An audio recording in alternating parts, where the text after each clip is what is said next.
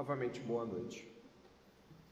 Eu gostaria que as crianças pudessem ouvir isso primeiramente. Nós costumamos fazer as coisas quando estamos muito animados, né, crianças? E aí acho que todo mundo aqui se inclui. A gente está mais animado, a gente faz mais coisa. Quando a gente está mais desanimado, a gente murcha, a gente mingua um pouco, a gente se, se distancia um pouco da atividade. Então, crianças, eu queria dizer para vocês que é, o autor desse livro, ou dessa epístola, está preso. E estar preso é um motivo que poderia desanimar muita gente, até mesmo em fazer o bem. Afinal, eu estou preso. Mas esse motivo de estar preso não abala o moço que escreveu essa carta. Ele escreveu essa carta para encorajar pessoas que estão livres. E eu peço que vocês, crianças, dividam a folha de vocês em duas, ou seja, desenhe desse lado aqui um moço preso, olha, use a criatividade, escrevendo feliz. E deixe esse outro lado para o final. Então fiquem atentos ao sermão que a gente vai construir isso junto. Embora tenha falado às crianças, vale a todos nós saber que o autor desta carta, o apóstolo Paulo, ele está preso. Ele está preso em Roma e já já a gente vai entender um pouquinho melhor essa realidade. Mas eu gostaria de adentrar com você no panorama desta carta. É muito importante que a gente saiba onde está para entender por que, que essas coisas foram ditas. A carta à igreja de Colossos, ela é uma carta escrita em um contexto onde ela e mais três cartas foram escritas. Você já deve ter ouvido falar de Filipenses, você já deve ter ouvido falar de Efésios, e talvez já deva ter ouvido falar de Filemão. Junto com esta epístola, são quatro, as cartas da prisão. E é claro, a gente não ignora que Paulo escreveu outras coisas na prisão, mas essas aqui são as deste período, e elas se parecem de várias formas também. Essa carta, ela traz conteúdos muito importantes, traz doutrinas muito vastas, mas existe uma que eu gostaria que você ficasse muito atento. Ela se chama Cristologia. Você anota aí se você quiser ou não se perder. Cristologia. A ideia da palavra cristologia já até nos traz uma menção do que deva ser essa doutrina. É o estudo de Cristo, da pessoa de Cristo, da obra de Cristo, da totalidade do que Cristo é nas Escrituras. Nessa epístola, o apóstolo Paulo, ele escreve, eu diria, um tratado sobre Cristo. Ele vai falar da suficiência de Cristo, ele vai falar da magnificência de Cristo, ele vai usar termos como plenitude, a plenitude de Cristo. Ele vai falar da extensa obra de Cristo, extensa e suficiente obra de Cristo. Logo, ah, embora outras doutrinas sejam relatadas nessa epístola, é impossível você e eu desconsiderarmos de que cristologia, a doutrina sobre Cristo, é a principal de todas elas. Mas para entender um pouco da importância que isso tem, eu gostaria de chamar a tua atenção para uma perspectiva que talvez te seja clara se for usada de modo parecido no seu tempo e no seu país. A gente sai então de dois mil anos para trás, vem dois mil anos para frente. Usamos termos para dizer a que fé pertencemos. Você já deve ter ouvido falar de católicos, de budistas, hinduístas. Sim. E nós, como somos chamados? geralmente de evangélicos. Esse é o termo mais usual para a fé que nós professamos. Somos evangélicos. Você já deve se colocar assim, ou deve ter se colocado. Não perca a, a vontade de pertencer aos evangélicos, porque nós somos do evangelho. Mas eu digo, é, ser evangélico não diz nada, né? Porque você vai falar isso para alguém e logo um emaranhado de coisas vem à sua mente, né? Ser evangélico pode remeter a alguns o Templo de Salomão, lá em São Paulo. Ser evangélico também pode remeter a outros uma igreja perto da sua casa, que as pessoas começam a girar e você às vezes não tem noção se você está olhando para um centro de, de, de religião afro ou se você está olhando para uma igreja às vezes. E eu quero aqui falar com respeito, mas eu estou dizendo sobre o aspecto sincrético a qual parece. Você também vai encontrar objetos ungidos. Você já foi numa igreja onde as coisas são consagradas? Coisas mesmo. São pessoas, não, pelo Espírito Santo. São coisas. Você não pode nem mexer nelas. Em algumas igrejas é até complicado uma, uma criança se colocar ali no cantinho e pular do púlpito, não, púlpito não, do altar. encontramos um lugar para o altar dentro da igreja evangélica. Ele foi trazido de volta. Jesus Cristo não foi suficiente. Brincadeiras à parte, nós também podemos encontrar, muitos milênios depois, levitas. Eles estão em toda parte. E eles estão francamente atuando de todas as formas, né? E é claro, os levitas devem ter também uma arca com a qual eles devem cuidar de todo o serviço. E é claro, tem todo tipo de indumentário para isso. Você tem o menorá, você vai encontrar fitas, você vai encontrar um monte de coisa. Um, os fatores são sincréticos. Eu estou usando o termo sincretismo porque é um termo, é um termo que fa fala sobre aglutinação, junção de coisas. Principalmente usado no termo religioso. Você pega um tipo de religião e junta com coisas de outras religiões, aí você tem o que chamamos de sincretismo religioso. Isso fora, se nós formos olhar para aquilo que seria o nicho reformado. E aí, é claro, a palavra reformado também vai ter uma dificuldadezinha ainda é, é, para ser definida né, por muitos. Mas eu gostaria de pensar que você tem igrejas hoje reformadas, onde você tem neopuritanismo, né? Algumas igrejas não pode ter instrumento musical, só a voz, outras só pode cantar os salmos. É, nós temos irmãos, tanto evangélicos quanto evangélicos reformados, que adotam práticas que se distinguem entre si, mas falando do primeiro grupo, aquele dos evangélicos, a qual nós pertencemos, eu gostaria de pensar com você que toda aquela mistureba, usando coloquialmente o termo, toda aquela mistureba de coisas sagradas, com termos judaizantes, com alguma coisa mística, até mesmo de igreja, eh, até mesmo da, da matiz africana religiosa, isso tudo fornece um panorama que você pode pensar assim: nossa, pastor, é, então não é mais igreja evangélica. Ouse, em algum desses lugares, dizer que Jesus Cristo não é cultuado. Ouse dizer para aquele pastor. Diga assim: olha, eu acho que vocês abandonaram Jesus. Ele vai levantar a voz contra você e vai falar: claro que não abandonamos Jesus. Jesus está firme e forte em todas as nossas orações. Cremos no sacrifício de Jesus, na obra vicária de Jesus. Ué, então o que, que a gente está falando aqui para iniciar esse assunto e conectarmos com Colossenses? É que quando nós falamos sobre sincretismo, mistura, nós não falamos de que uma coisa nega a outra. Nós estamos falando de alguma coisa que se junta às outras e fornece uma ideia de complemento. Era o que faltava. Você já deve ter ouvido falar de pessoas que acharam que descobriram verdadeiras doutrinas. G12, e outras coisas que elas se descobriram grandes mistérios revelados que ninguém tinha visto. Dois mil anos de igreja, ninguém tinha visto. Agora descobriram a fé de novo. No secretismo, você não joga as coisas fora, você deixa as de dentro lá dentro e coloca mais coisa dentro. E aí você mistura. E as que entraram, elas têm o um valor de complemento. E aí é que está o problema o maior problema dessa igreja, a de Colossos, é o sincretismo. Eles misturam coisas a Cristo, mas não jogam Cristo fora. Eles colocam coisas das quais possam associar a Cristo, e aí eles têm Cristo, mas culto aos anjos. E aí eles têm Cristo, mas rudimentos elementares. Eles têm Cristo, mas eles têm outras coisas. E por mais que você talvez me diga que isso não está acontecendo com você, talvez você tenha sido pego em algum momento com medo de ir contra o seu pastor e perder a sua cobertura espiritual. Ou mesmo tenha associado terminologias que não são teológicas e nem sequer conseguem se sustentar nas escrituras, mas foram passadas para você.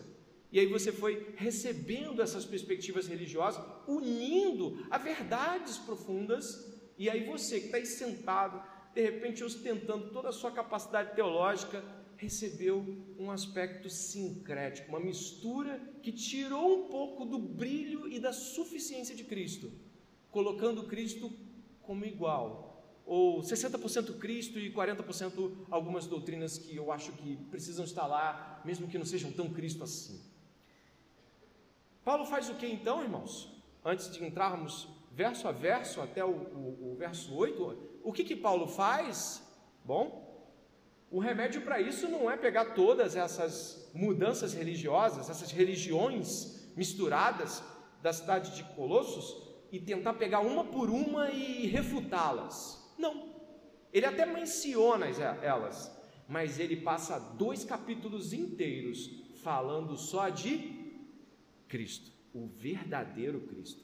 E com isso, ele empurra para fora qualquer dúvida se aquilo que aquelas pessoas estavam vivendo era de fato cristianismo ou não.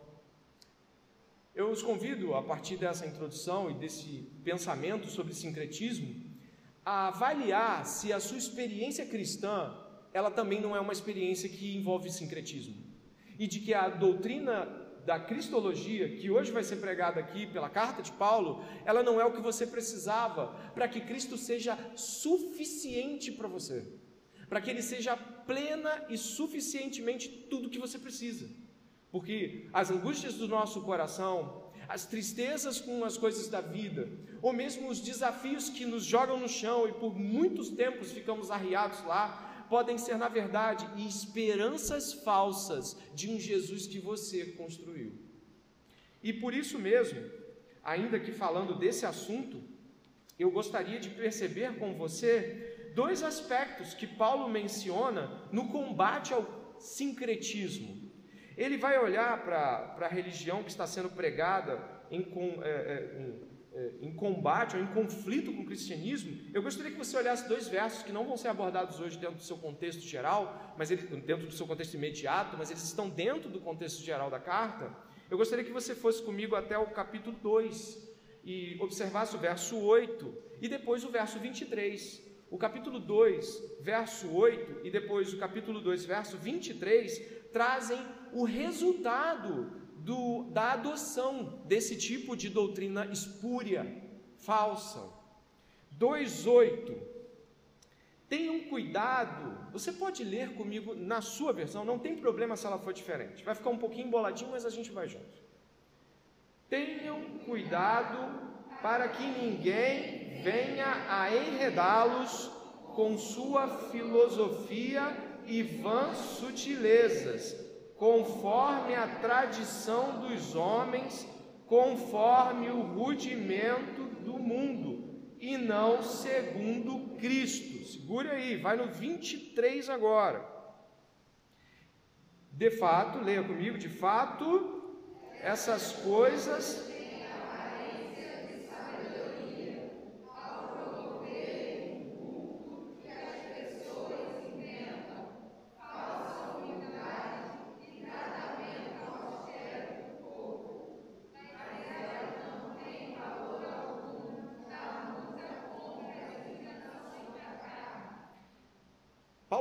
coloca um termo muito pesado aqui para concluir o que ele diz sobre essa realidade. Primeiro, ele sustenta que esse tipo de disposição de sincretismo são filosofias vãs. É uma junção de coisas que são, na verdade, compreensões do homem sobre o que ele acha que deva ser o Cristo. E depois ele diz que isso vai levar a um comportamento religioso de austeridade física, algum tipo de, de ascetismo, de distancie-se disso, não coma isso. Se você comer isso, você vai se contaminar. Se você fizer assim, você vai se tornar mais impuro.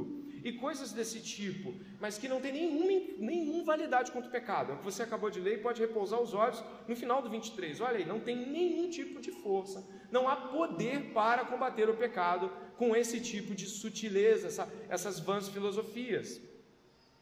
A palavra que, que é usada no grego heterotrosquia, ela significa religião elaborada por si mesmo.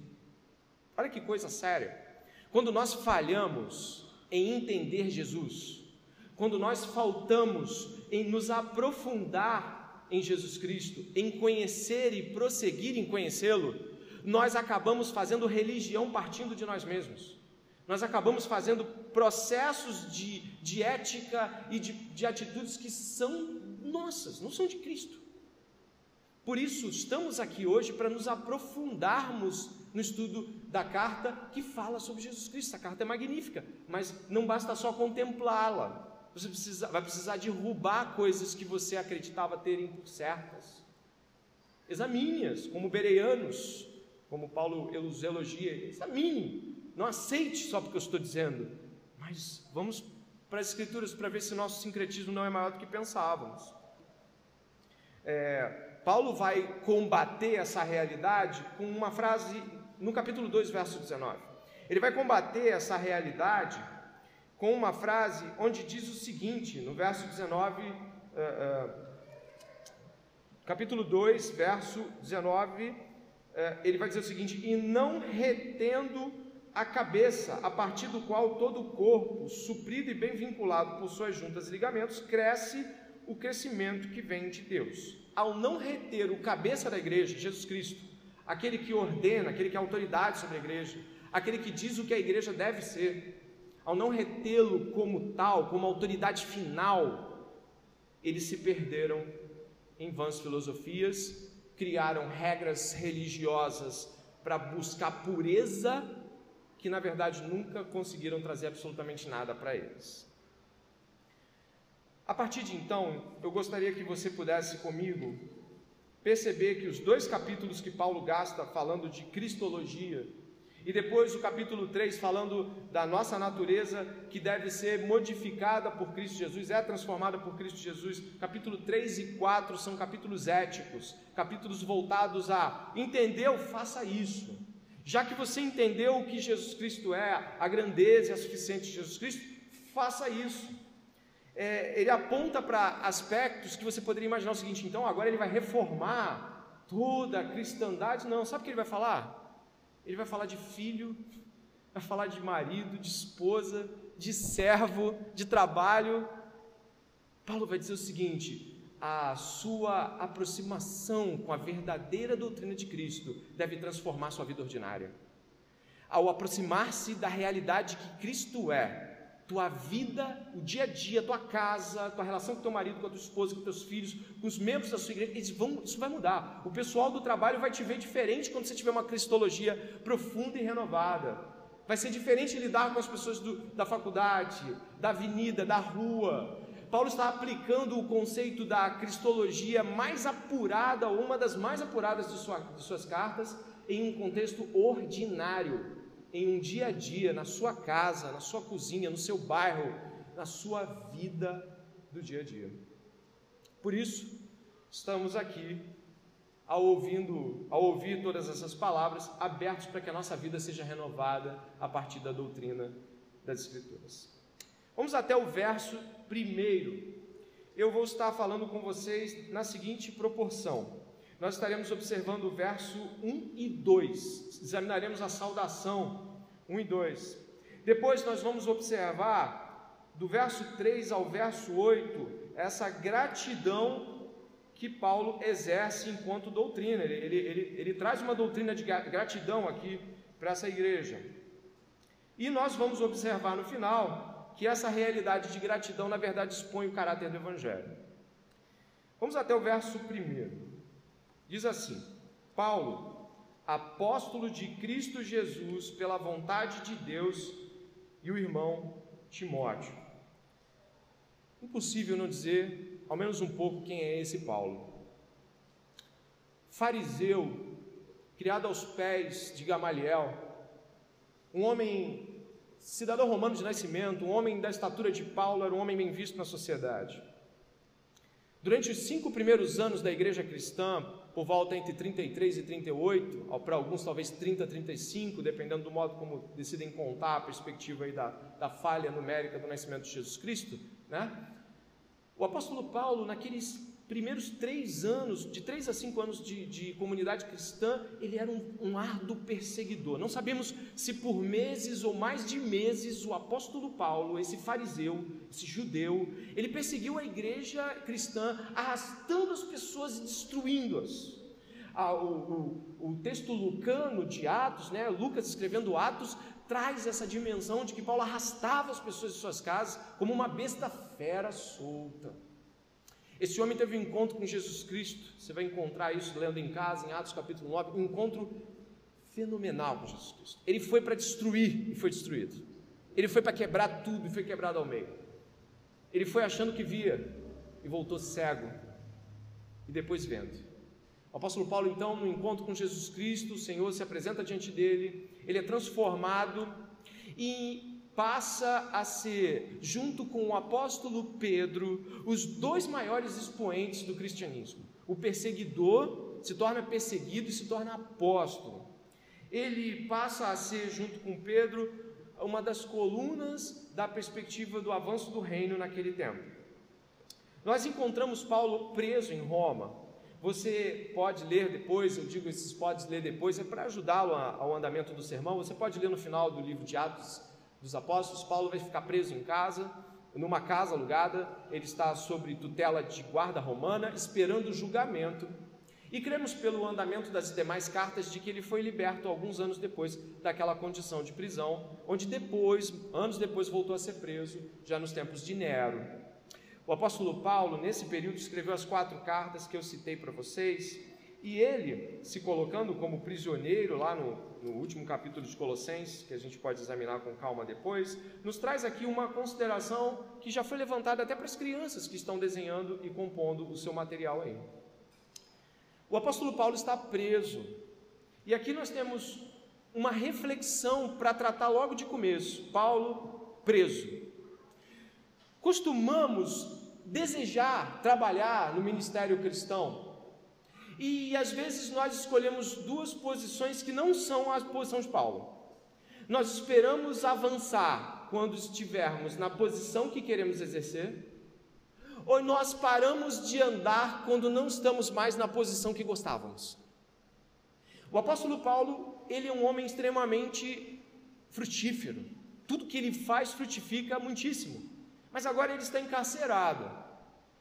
Todavia, ainda assim, ele exerce um ministério de cartas, aconselhamentos, e sabemos de salvação, porque a gente ouve falar que Onésimo foi salvo nas cadeias, filho das algemas, então Onésimo, da carta a Filemon, foi salvo por pregação feita no cárcere.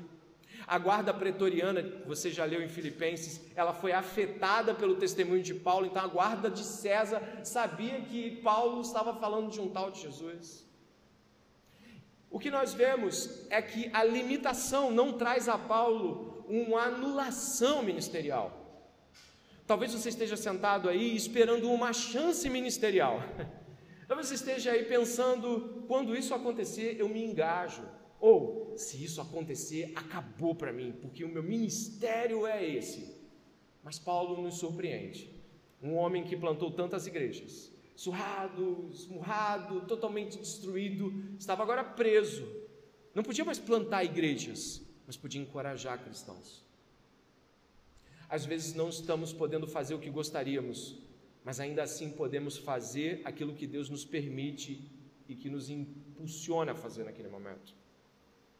Não é o que eu quero fazer, é estar onde Deus me chamou para estar, estando como eu estiver, fazendo aquilo que Ele me permitiu fazer. Paulo nos dá essa lição também.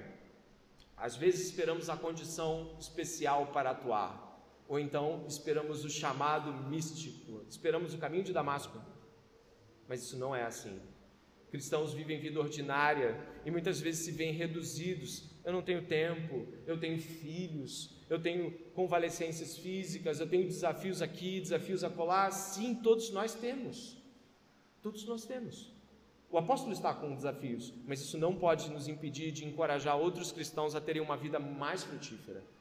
O segundo ponto que eu ainda quero falar sobre o apóstolo Paulo preso é de que em nenhuma das quatro cartas da prisão você encontra desencorajamentos. Você não encontra ele senão alegrando as pessoas. Você não encontra ele dizendo, para mim acabou, está tudo resolvido. Até na epístola, que não das, das quatro, mas a mais angustiante, a de segunda a Timóteo, tem um tom um pouco de despedida. Ainda assim ele termina chamando aquilo tudo de um bom combate. Não podemos ministrar a outros crendo que o fardo que o Senhor nos deu é fardo apenas. Primeiro, ele é privilégio, ainda que seja de tal modo pesado. Primeiro, ele é grandioso, ainda que seja de tal modo desafiador. Primeiro, ele é uma dádiva, ainda que haja espinhos. Todos nós falhamos muitas vezes em nos fustigar com palavras sobre como a vida cristã tem nos impedido de fazer isso ou aquilo, quando na verdade poderíamos dar outro testemunho.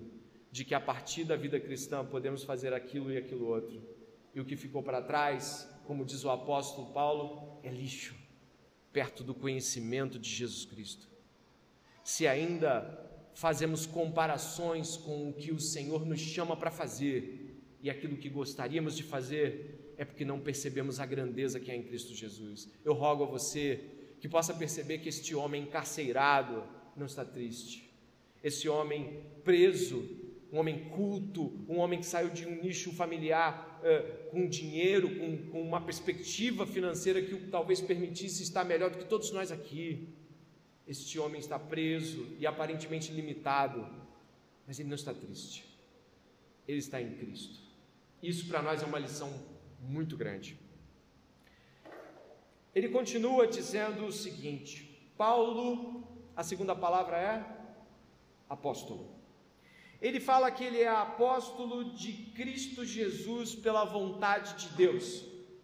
Você encontra texto parecido em Gálatas, quando ele diz que não pela vontade dos homens, mas pela vontade de Deus.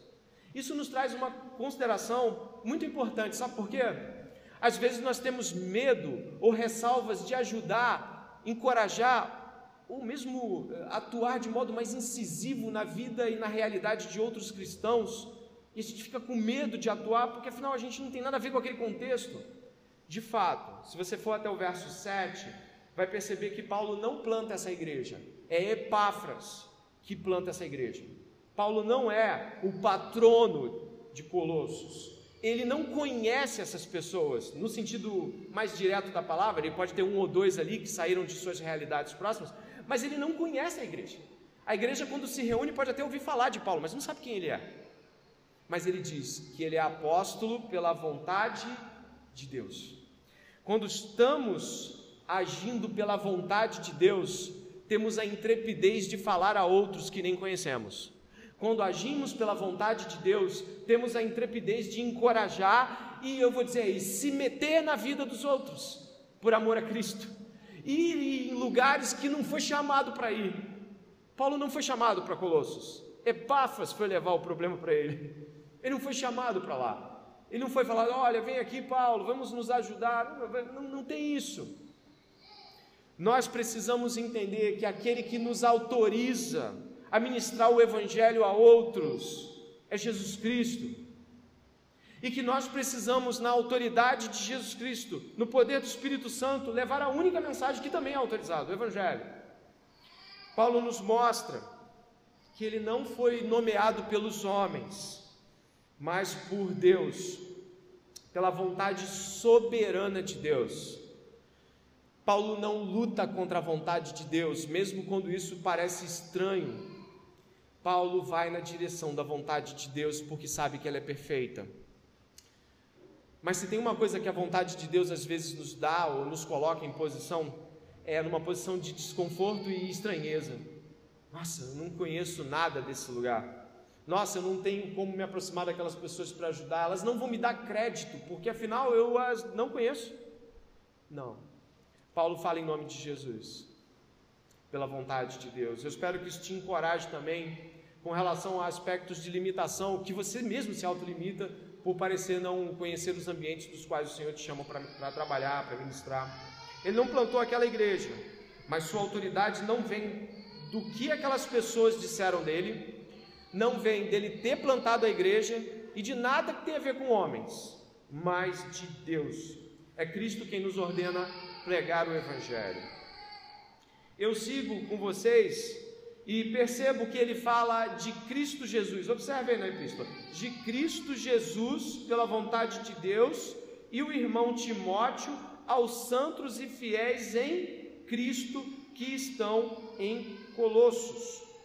Nesse aspecto aqui é importante ressaltar que ele chama a pessoa de Timóteo, embora não seja o único que esteja com ele. Demas também está com ele, Aristarco também está com ele, ele não está sozinho, mas ele chama Timóteo a uma dimensão de parceria. Paulo e Timóteo andam muito juntos por mais de 15 anos, pelo menos. Eles são pessoas que estão juntas no Evangelho. Mas se você perguntar quem escreveu essa, essa, essa epístola, se você for até o final dela, a saudação do próprio punho, capítulo 4, verso 18, é de Paulo. Mas ele chama outros a esta responsabilidade de ser bênção para pessoas. Às vezes nós não temos a coragem que gostaríamos de ter, mas devemos encarar o fato de que há pessoas que têm. Às vezes nós não temos a intrepidez que gostaríamos de ter, concorda? Mas temos que encarar o fato de que há pessoas que têm. Vá com elas. Se tem uma coisa que é mencionada quase que o tempo todo sobre Timóteo, é que ele era o quê? Você pode tentar arriscar, né? Ele era o quê? Covarde, tímido. Como é que ele está do lado desse vulcão em erupção aqui, que é Paulo? Olha, ele pode até não ser a principal voz que você percebe nas cartas, ou nenhuma linha dele, mas ele está lá. E isso nos chama a atenção para o fato de que Deus não nos deu o mesmo temperamento e nem as mesmas estruturas internas. Somos pessoas diferentes, mas alguns de nós são mais engajados e precisam de alguém para frear. Calma, tu vai quebrar tudo aí. Alguns de nós são mais parados e acovardados e precisam de alguém para se puxar. Vem, mas você é louco, sou. E nos traz para a dimensão do quão importante é essa mistura de Deus, de como Ele une pessoas distintas para fazer uma obra que é dele. Existem pessoas aqui que caminham comigo há muitos anos, eu acho que 102% delas são diferentes de mim. Mas eu tenho certeza de que Deus pode fazer parcerias inusitadas para uma obra perfeita, não depende de nós. Isso é muito bom, não é? Estamos aí devagar, né? Estamos chegando, mas a gente vai encontrar o verso 8. Eu te dou essa palavra hoje. Se formos à, à, à frente, vamos perceber que existem afirmações aqui que vão encontrar-se com a igreja de Colossos. É onde nós vamos parar aqui agora, saindo de Paulo e indo para o destinatário, a igreja de Colossos. É onde nós vamos estar aqui agora. Falamos do autor, falamos do seu companheiro de estrada, falamos da autoridade apostólica e agora vamos falar de Colossos. O que está acontecendo nessa cidade? Essa igreja que se reúne na casa de um homem chamado Filemon, você já deve ter ouvido falar também. Essa igreja se reúne lá com Arquipo, com Áfia e outras pessoas. Essa igreja, ela é uma igreja de uma cidade pequeníssima. 400 anos antes dessa epístola ser escrita, Colossos era importante e uma rota comercial que passava por lá. Mas isso é 400 anos. No Império Romano, Laodiceia foi eleita como a capital daquela região e Colossos ficou lá, num canto.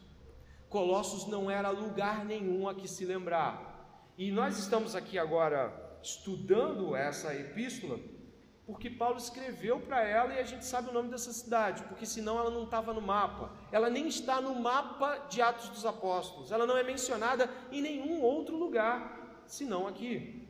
Essa epístola então nos traz uma dimensão, uma compreensão importante eu gostaria que você lembrasse de que Paulo, já nesse período, nesse período, ele é um dos homens mais conhecidos do Evangelho.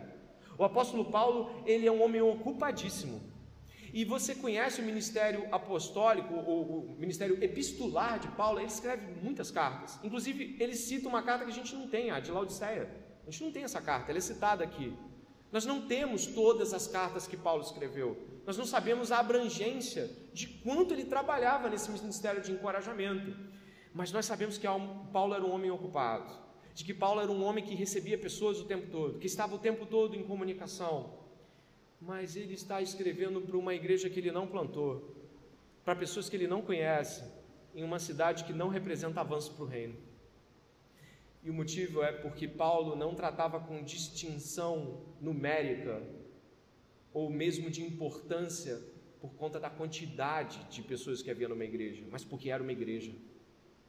Paulo amava a igreja de Deus. A gente encontra isso na segunda, epístola, na segunda epístola aos Coríntios, não precisa abrir se não quiser, mas o capítulo 11 fala assim sobre trabalho árduo, verso 27 Trabalhei arduamente por diversas vezes, fiquei sem dormir, passei fome e sede, muitas vezes atravessei longos períodos em jejum, suportei frio e nudez. Além de tudo isso, pesa diariamente sobre mim a responsabilidade que tenho para com todas as igrejas. Você tem noção do peso? Às vezes eu falo para as pessoas mais próximas de mim que eu sinto um peso nas minhas costas, um peso insuportável. Né? Uma, uma, uma vida pensando igreja todo dia. Agora você imagina o que é Paulo pensar igreja. Ele está pensando em muitas igrejas. Ele está pensando em gente presa, gente com fome, gente em tudo quanto é lugar da Ásia. Paulo espalhou o cristianismo por todos os lados. E ele tem essa incumbência e esse peso em suas costas. Mas ele está preocupado com uma, com uma igrejinha que tem lá, pela quantidade de pessoas de Colossos, que era pequena naquela época, tem lá umas, sei lá, umas 40, 50, muito, se foi isso. E neste período tão conturbado, preso, ele nos mostra que a importância de uma igreja é que ela é a igreja de Jesus. A importância de uma igreja é de que ela é obra de Jesus Cristo e toda a obra de Jesus Cristo deve ser valorizada. Todas as igrejas que Jesus plantou e que estão plantadas hoje neste mundo são importantes. Se o Senhor te enviar para uma igreja com 10 pessoas, louve a Deus e trabalhe naquela igreja. Se o Senhor te, levar para cuidar de dois crentes em um lugar ermo, cuide de dois crentes num lugar ermo. Porque para Paulo, e assim creio, para nós, o importante não é a quantidade de pessoas de uma igreja e nem a sua grandeza numérica ou mesmo a expressividade que ela pode ter, mas é que ela é obra de Deus em Cristo. É a obra peculiar, particular, Cristo valoriza a igreja. O crente que trabalha para Cristo na igreja valoriza a igreja de Cristo. Chamo tua atenção por pretensões ministeriais que talvez você tenha de ser um pastor, talvez ser um diácono, um membro leigo que prega, ou mesmo venha ajudar alguma comunidade, vai crescer, vai encher, vai estourar, vai ser. Não parece que é essa a preocupação de Paulo. A preocupação dele não é essa é uma igreja composta de santos, de um Deus maravilhoso que o salvou e o colocou como apóstolo da igrejinha e da igrejona. Isso deveria nortear os nossos corações. Essa igreja que você vai ver aqui mais à frente o que aconteceu com ela, né, depois, mas essa igreja que não é mencionada em mais nenhum lugar, ela é agraciada por uma carta que permanece até os dias de hoje nos abençoando. Deus tem os seus planos, Ele pode nos expandir algo no seu tempo, mas não sabemos a grandeza das sementes que Ele espalha. É Deus quem planta, é Deus quem rega, é Deus quem colhe, é tudo dele. Para isso, e pensando dessa forma, gostaria que você valorizasse todo tipo de cooperação que faz como um crente numa igreja todo tipo de trabalho que você executa na sua igreja local. Do, do, trabalho que você considera mais simples ao trabalho que você considera mais nobre, não importa o que você considera. Se a igreja de Cristo é um grande trabalho, se a igreja de Cristo é um grande serviço prestado, você deveria se alegrar por, permitir, por Cristo te permitir fazer qualquer coisa em algo que é dele, porque eu e você não merecíamos, nós éramos inimigos contra o entendimento e chamados para dentro da igreja, deveríamos nos humilhar e dizer: Eu não mereço fazer nada aqui, nem se sentar como crente eu mereço. E o Senhor me permite fazer isso, mexer com esse móvel para cá, ajudar com as crianças, pregar, limpar as cadeiras, ir visitar irmãos convalescentes, acompanhar pessoas como o Senhor deixa fazer isso? Eu destruí a igreja, o Senhor me chama para dentro dela. Esse é o pensamento do crente, e deve ser o nosso pensamento também. Paulo nos impacta com essa realidade. Aí em seguida, irmãos, vocês vão perceber que para Paulo não importa onde está Colossos, importa que Colossos está em Cristo. É o que você vê no verso 2. Não importa em Colossos, em Coríntios, em Filipos, o que importa para Paulo é a primeira afirmação: em Cristo. Se há algum lugar em Cristo, nós vamos lá e estaremos entre os nossos, estaremos nele. Ah, ao compreender isso, eu te trago uma afirmação que nada tem a ver, talvez, com o texto, mas que vai te deixar perplexo. Pouquíssimos anos depois, alguns quatro ou cinco anos, essa cidade foi destruída por um terremoto. Comentado em todos os históricos livros, tanto dos pais da igreja como Eusébio, como mesmo livros escritos dos romanos, a cidade de Colossos, a cidade, a cidade de Laodiceia e mais as outras duas cidades foram completamente destruídas por um terremoto. E todas as cidades foram reconstruídas por Roma, menos Colossos. Você ouve falar de Laodiceia lá no Apocalipse. Você não tem mais Colossos no mapa. Ela foi sucumbida por um terremoto. Nós não sabemos quanto tempo dura uma obra. Nós não sabemos nem quanto tempo Deus deixa a gente ficar lá. Talvez você esteja só esse ano na igreja local. Talvez você só esteja esse mês aqui entre nós. Talvez você só esteja nesse período entre nós. É o momento onde você deve intensamente entregar-se a Cristo e, e, e, servir a igreja local. Não sabemos quando Deus nos leva para a glória. Muitos dos crentes podem ter morrido nesse uh, abalo sísmico que foi notório em toda a, realidade daquela região, que até hoje uh, sofre com isso. Dito isso, eu gostaria de ir com os irmãos que estão, eu acredito, sendo agraciados pela palavra de Deus, compreendendo realidades profundas ao tomo, ao pedaço que vai ali, a perícope do 3 ao 8. E a perícope do 3 ao 8 é sobre gratidão. Houve um pregador na Escócia chamado Alexander White. Ele não ficou tão famoso, talvez, pelos sermões que ele pregou, embora tenham sido bons. Mas Alexander White ficou muitíssimo famoso porque ele escrevia cartas e cartões postais para as pessoas, que não eram só cartões postais, eram verdadeiras cartas de encorajamento cristão. Esse pregador escocês, ele escrevia para as pessoas de tal forma que muitas voltavam para a fé, outras iam para missões. Por quê? Porque existe um aspecto de encorajamento que, que é ministério diante de Deus. Paulo começa, como muitas de outras suas cartas, a carta aos Coríntios, a carta aos Romanos, a carta a Tessalônica, a carta a Filipenses, essas cartas todas começam com ações de graça. E essa aqui também começa, dê uma olhada, por favor. Paulo vai nos mostrar que essa carta começa com ações de graças. Damos sempre o que? Graças a Deus Pai de nosso Senhor Jesus Cristo quando oramos por vocês. Aí você fala assim, beleza, e tá bom. Não. Se você for comigo ao capítulo 2, verso 7,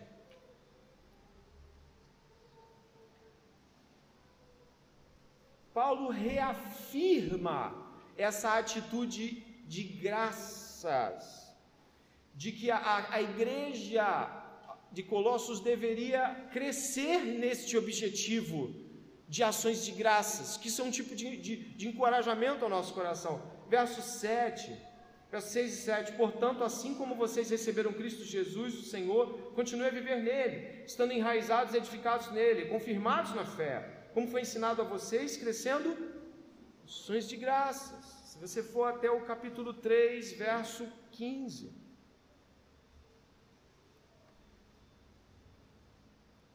diz assim, ó, que a paz de Cristo seja o árbitro no coração de vocês, pois foi para essa paz que vocês foram chamados em um só corpo, e sejam, sejam quê? Vem até uh, o capítulo 4, verso 2, você pode ler? Leia.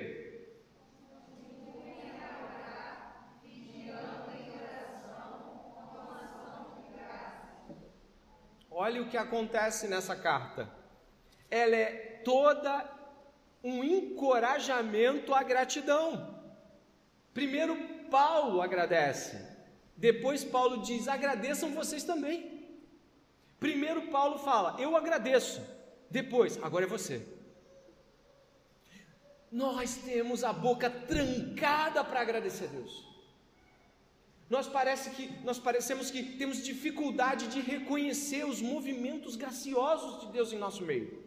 Dificuldade em exultar, crentes que parecem que estão trancados dentro de si, não exultam pelas grandezas que o Senhor tem dado a eles. E Paulo está dizendo: Eu dou graças, Agora você dá graça. Agora nós damos graça. Agora todo mundo dá graça. Sabe, ele está tentando mostrar que a vida do cristão é uma vida que testemunha da gratidão de Deus. Esse pregador que eu citei, ele encorajava as pessoas a agradecerem a Deus, mesmo diante das adversidades. E para isso, no 4, no verso 4 do capítulo 1, após entendermos que nós precisamos rever a nossa ideia sobre como damos graças. Nós vamos seguir e perceber que o apóstolo Paulo, ele vai trazer essa ação de graças, ele vai conduzir isso, eu vou com você até a, a palavra esperança e um pouquinho depois ali, Paulo vai dizer assim, ó, verso 4: Desde que ouvimos da fé que vocês têm em Cristo Jesus e do amor que vocês têm por todos os santos, por causa da esperança que está guardada para vocês nos céus. Desta esperança vocês ouviram falar anteriormente por meio da palavra, da verdade do Evangelho, que chegou até vocês. Esse Evangelho está produzindo fruto e crescendo em todo o mundo, assim como acontece entre vocês, desde o dia em que ouviram e entenderam a graça de Deus a verdade. O que nós temos aqui?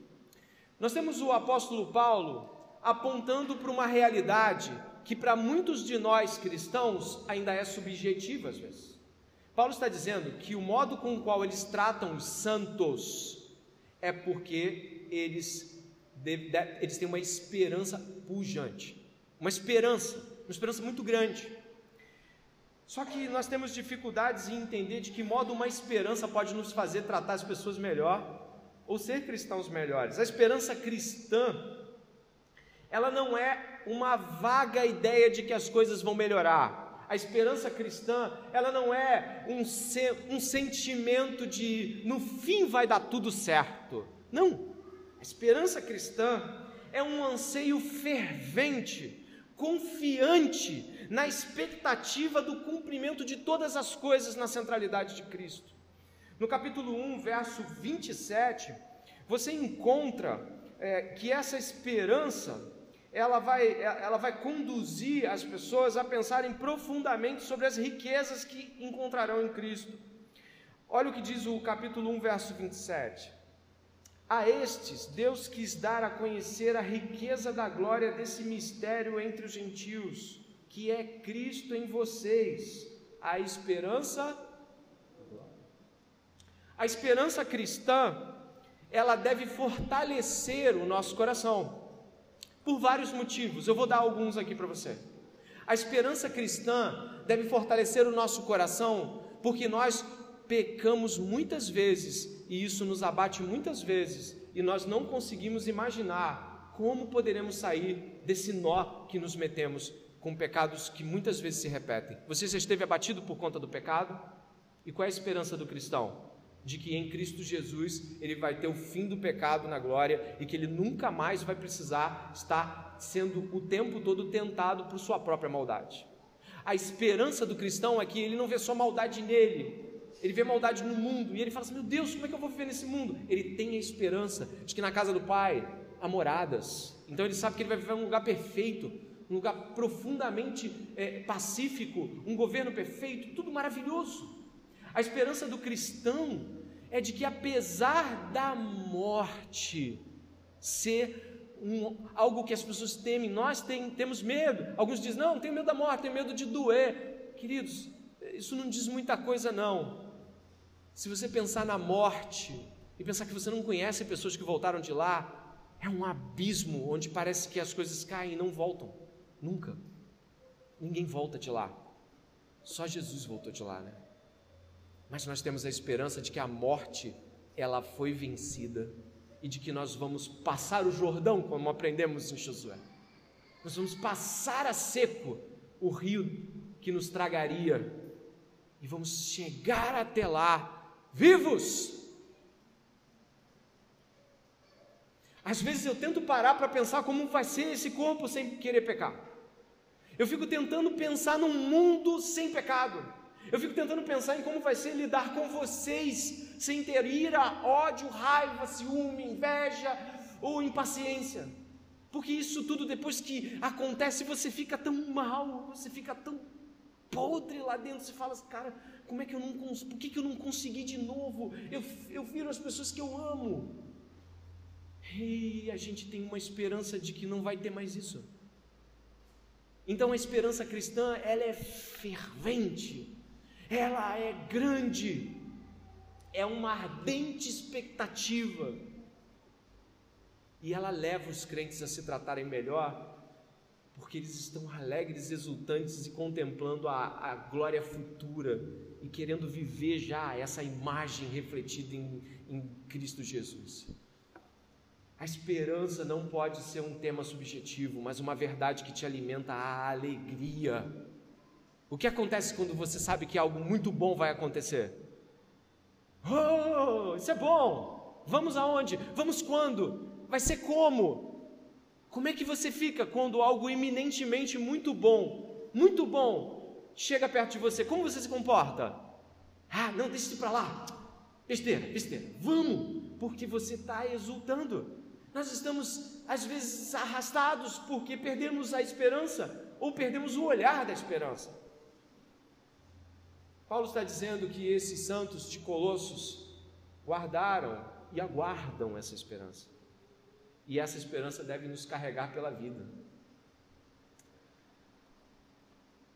Indo adiante, você encontra depois dessa esperança e antes dela um pouco, não tem como você não falar disso.